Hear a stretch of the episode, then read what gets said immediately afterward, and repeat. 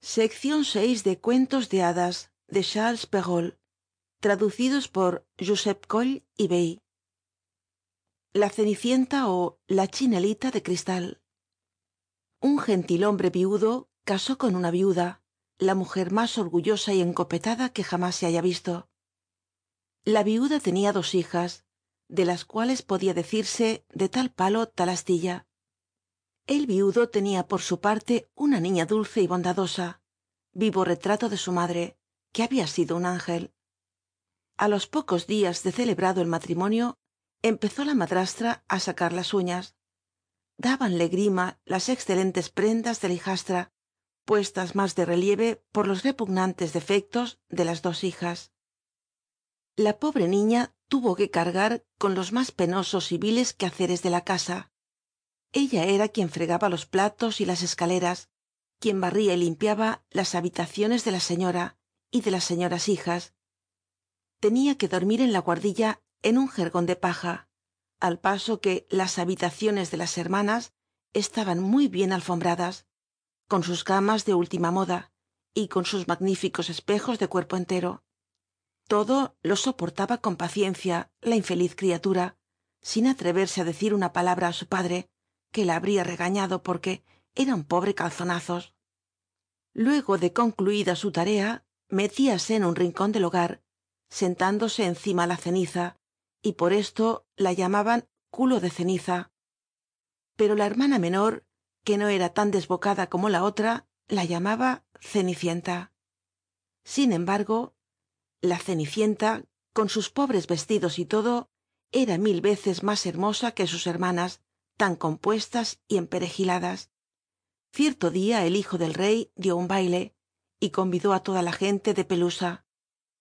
Nuestras dos señoritas recibieron su esquela de convite pues eran de las que más papeleaban en aquel país.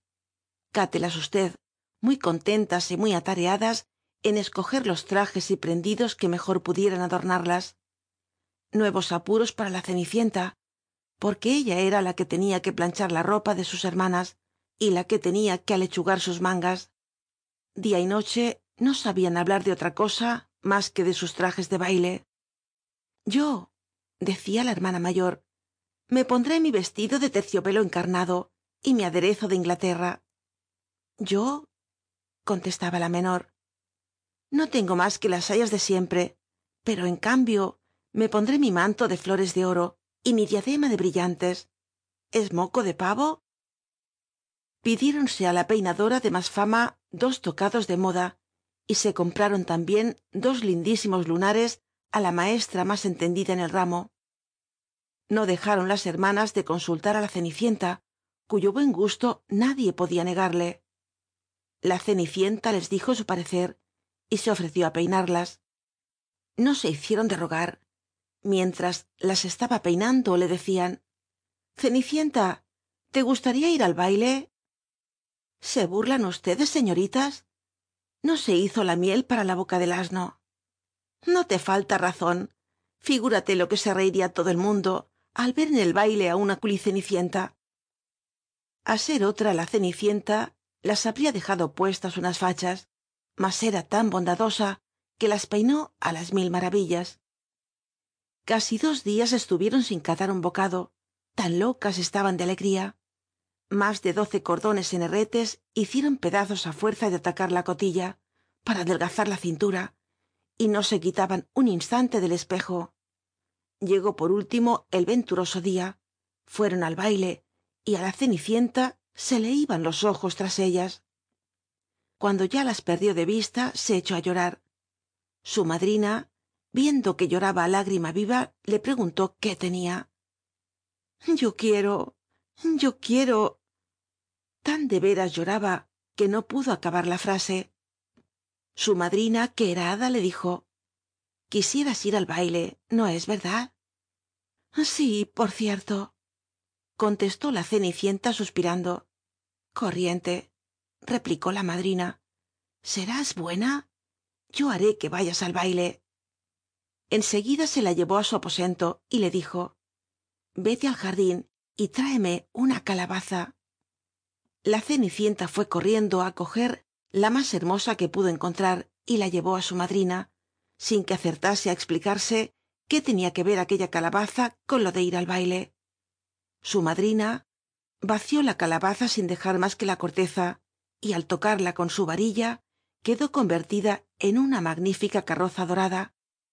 Fuese en seguida á ver la ratonera y encontró dentro seis ratoncillos vivos dijo entonces á la cenicienta que levantase un poco la trampa y á medida que los ratoncillos querían escaparse los tocaba con la varilla y quedaban transformados en briosos caballos. Y como quien no dice nada hete aquí un magnífico tiro entero de tordillos rucios de color de ratoncillo. Pensando de qué podría hacerse un cochero dijo á la cenicienta voy á ver si en la ratonera hay algún ratón y haremos de él un cochero. Tienes razón dijo la madrina. Anda corriendo. La cenicienta volvió con la ratonera dentro de la cual había tres grandes ratones. El hada eligió uno de los tres por razón de su respetable barba y tocándolo con la varilla le transformó en un cochero mofletudo con unos bigotes de marca mayor. Luego dijo á la cenicienta vete al jardín y detrás de la regadera encontrarás seis lagartos.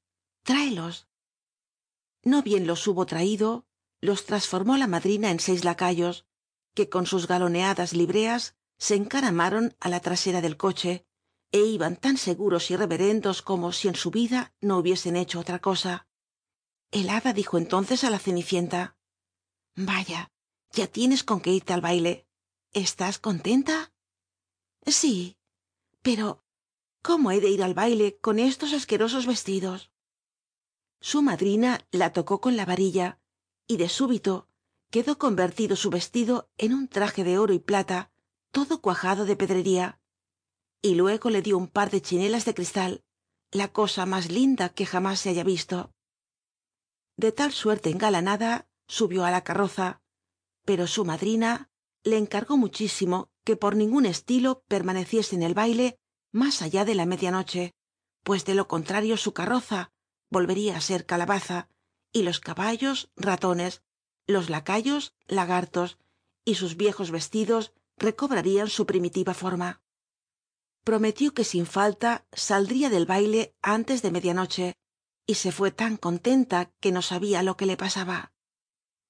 El hijo del rey como le anunciasen que acababa de llegar una gran princesa á quien nadie conocía salió á recibirla. Dióle la mano para bajar del carruaje y la acompañó al salón donde estaban los convidados. Reinó al momento un silencio profundo. Paróse la danza y callaron los violines. Tan grande era la atención con que todo el mundo contemplaba la sin par belleza de la hermosa desconocida. No se oía más que un sordo murmullo de admiración. Es encantadora es hechicera. Es lindísima. El rey mismo á pesar de su edad provecta no cesaba de mirarla y decía por lo bajo á la reina que no se acordaba de haber visto en mucho tiempo una joven tan amable y tan preciosa. Todas las damas estaban examinando atentamente su tocado y su traje para ponerse al día siguiente otro parecido dado que tuviesen la suerte de encontrar telas tan ricas y manos tan hábiles como se requerían. El hijo del rey la colocó en el lugar preferente y en seguida la sacó á bailar. Bailó con una gracia tan extremada que fue creciendo de punto la general admiración. Sirvióse luego una cena magnífica pero el joven príncipe no cató un bocado. Tan embebido estaba contemplando á la hermosa desconocida. Ella fue á sentarse al lado de sus hermanas y les hizo mil cumplimientos. Ofrecióle parte de las naranjas y limones que el hijo del rey le había dado lo cual no dejó de causarle sorpresa porque no la conocían. En aquella sazón dieron las doce menos cuarto y la cenicienta al momento saludó á todos y desapareció. No bien llegó á casa sin perder tiempo fue á ver á su madrina y después de darle las gracias manifestóle vivísimos deseos de volver al baile al día siguiente porque el hijo del rey se lo había encarecidamente suplicado. En el entretanto que á su madrina estaba contando todo lo ocurrido en el baile llamaron á la puerta las dos hermanas y la cenicienta fue á abrir. Cuánto habéis tardado les dijo bostezando restregándose los ojos y desperezándose como si acabara de despertarse. No obstante desde que no se habían visto malditas las ganas de dormir que había tenido. Si hubieses venido al baile le dijo una de las hermanas yo te aseguro que no te habrías fastidiado. Ha estado en él la más hermosa princesa que vio nacer el sol. Nos ha hecho muchísimos cumplimientos y nos ha dado naranjas y limones. La cenicienta no cabía de gozo. Preguntóles cómo se llamaba la princesa. A lo que contestaron que nadie la conocía que el hijo del rey lo sentía en el alma y que daría la vida por saber su nombre. Sonrióse la cenicienta y les dijo tan hermosa es. Ay dios qué dichosas son ustedes. Cómo haría yo para verla señorita présteme usted el vestido amarillo que lleva usted todos los días por supuesto dijo la señorita. Vaya bueno fuera que yo prestase ahora mi vestido á una ruin culicenicienta como esa tendría que ver. Sería preciso haber perdido la chaveta. Bien sabida se tenía la cenicienta semejante contestación y no le pesó por cierto porque muy apurada se habría visto si á su hermana se le hubiese antojado prestarle el vestido. Al día siguiente las dos hermanas fueron al baile y la cenicienta también pero mucho más elegante y ricamente ataviada que la vez primera. El hijo del rey no se apartó un solo instante de su lado ni se cansaba de echarle piropos. No debía de tomarlo tan á mal la señorita cuando se le pasó por alto lo que tanto le había encargado la señora madrina.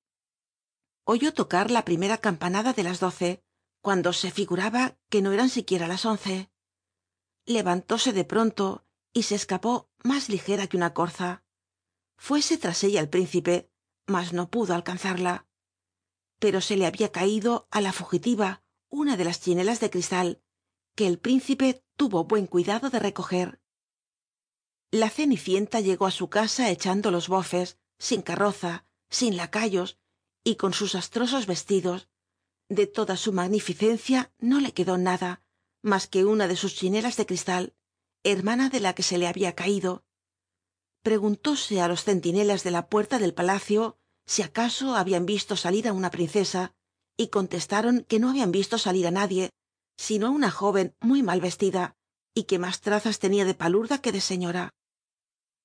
Cuando las dos hermanas volvieron del baile preguntóles la cenicienta si se habían divertido mucho y si también había estado la hermosa princesa.